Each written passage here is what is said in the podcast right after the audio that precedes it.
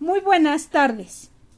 El día de hoy voy a tratar un tema diferente a los aspectos jurídicos. Hablaré de los apuntes de psicología. ¿Cuáles son los personajes más relevantes en el estudio de psicología? Tenemos a Sigmund Freud, psicoanálisis, estudia el subconsciente, se interesa por los procesos del subconsciente y su influencia en el comportamiento. Wilhelm Wundt dio origen a la psicología científica, es muy importante.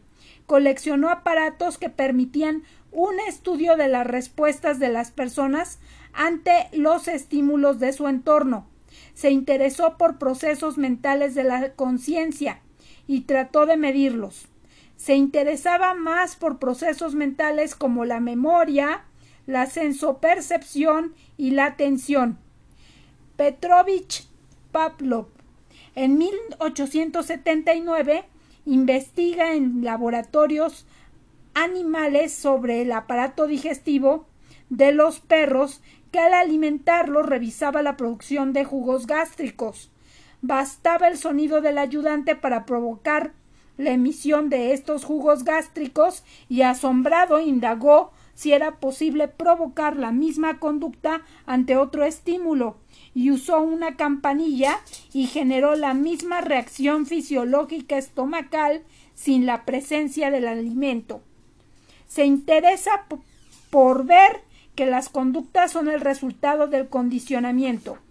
Watson en 1916 realizó numerosos experimentos entusiasmado por los estudios de Pavlov, sustentado las bases del conductismo. es muy importante, Watson, el conductismo. Decía que la psicología, más que dedicarse al estudio de la conciencia, debía dedicarse a los comportamientos observables. Pregunta número dos. ¿Cuál es el objeto de estudio de la psicología? Número uno, personalidad sana y personalidad patológica. Número dos, conducta espontánea y condicionada. Número tres, los procesos de la mente o procesos mentales, como el lenguaje, memoria, pensamiento, percepción, valores, creencias, actitudes y sentimientos. Entonces, tenemos tres puntos en el objeto de estudio de la psicología. Luego, pregunta número tres. Explica los métodos de investigación. Los métodos de investigación pueden ser experimentales y no experimentales. Métodos o aproximaciones epistemológicas pueden ser empírico, razonamiento, a priori, por autoridad, por fe, por intuición. Empírico se utiliza los sentidos. Razonamiento es el uso de la razón. A priori sabemos muchas cosas de manera innata.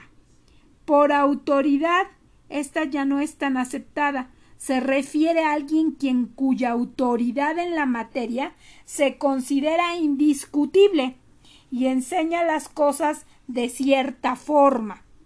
Por fe, religiones, se creen dogmas, por intuición, por adquisición de conocimientos a partir de las sensaciones, emociones y sentimientos.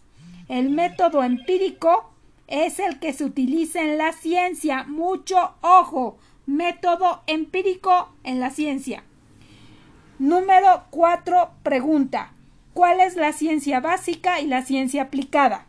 La ciencia básica impulsa la investigación de los fenómenos para conocer los hechos y comprenderlos, sin importar su aplicación práctica.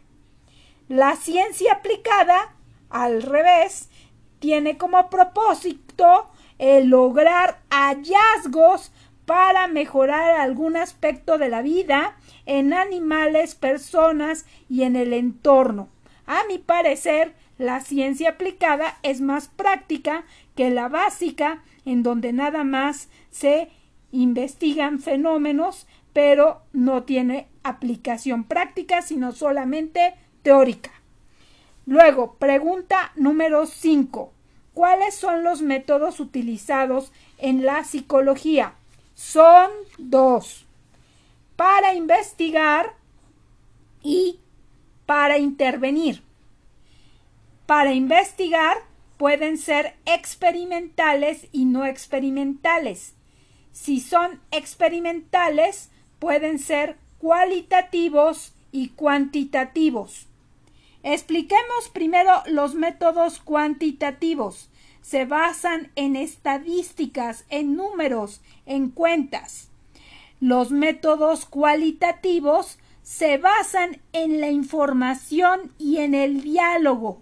Pretenden encontrar información que facilite describir los fenómenos en términos de una narración sobre cómo suceden. Luego también tenemos los métodos no experimentales que se dan cuando no se puede tener un control de variables, por lo que se han desarrollado métodos preexperimentales y cuasi experimentales, porque no siempre es posible llevar a las personas a un laboratorio y se mantienen en su medio natural. Otro tipo de métodos, ya decíamos que son dos. Uno es para investigar, que ya vimos, y el otro es para intervenir. Para intervenir, producen modificaciones en el comportamiento y los métodos para intervención son empleados por los psicólogos que aplican a la vida cotidiana temas, métodos y técnicas en un contexto educativo, social, clínico y laboral.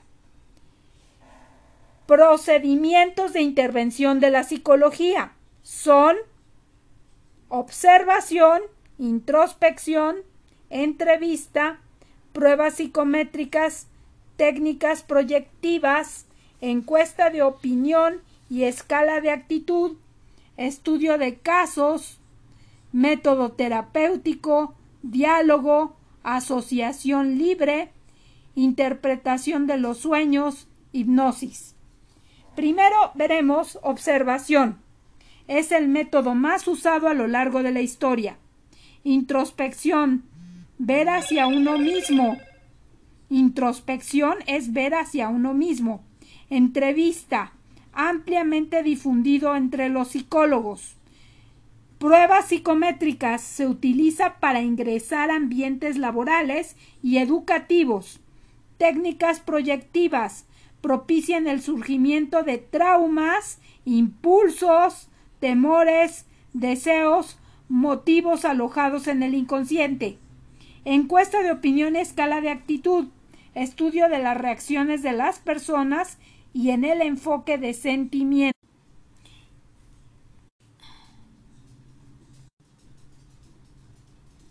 Estudio de casos surgidos de la clínica utilizando método de investigación cualitativa, método terapéutico atención de personas, diálogo, método usado en técnicas de psicoterapia impulsado por Carl Rogers, asociación libre, método usado por Freud o ideado, más bien ideado por Freud, en el que se deja hablar libremente a la persona con el objeto de que los contenidos de su inconsciente guíen sus ideas hasta que salgan a flote sus sentimientos y el paciente está recostado en un diván viendo hacia el techo y el psicólogo hace comentarios del mismo. La interpretación de los sueños es de Freud. Hipnosis. Freud decía que no es buena técnica para atender las enfermedades mentales. Algunos otros la han usado con éxito, como las escuelas de terapia familiar de Virginia Satir, que ha tenido resultados sorprendentes. Métodos de investigación son aquellos que se emplean para estudiar algún fenómeno para lograr un mejor conocimiento. ¿Qué es la psicología? Es la ciencia que tiene como objeto estudiar, comprender e intervenir la conducta, los procesos mentales y la personalidad del ser humano a lo largo de su vida, considerado como un individuo que se desarrolla en un contexto social y que es capaz de asignar un contexto a su existencia que le permita trascender más allá de sí mismo. Explica las seis perspectivas psicológicas. Pregunta número 7. Conductual es una de las perspectivas psicológicas. Tenemos otras más que es la cognitiva, psicodinámica, psicología humanística, neurociencias y sociocultural. Explicaré cada una de ellas. Conductual.